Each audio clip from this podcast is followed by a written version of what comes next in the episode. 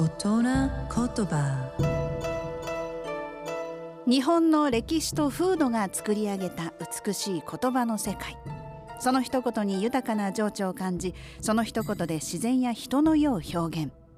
創造と破壊を繰り返してきた言葉たちから毎週一つピックアップ。その独特な表現を味わう大人言葉。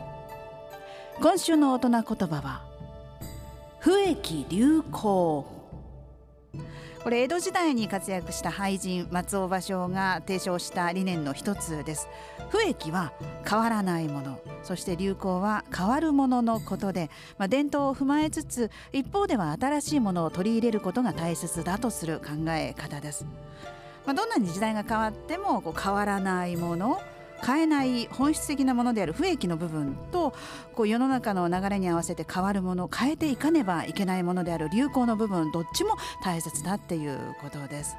えそして本質的なものの中に流行を取り入れていこうそんな意味も含まれているんですね。美しい日本語を味わう大人言葉でした。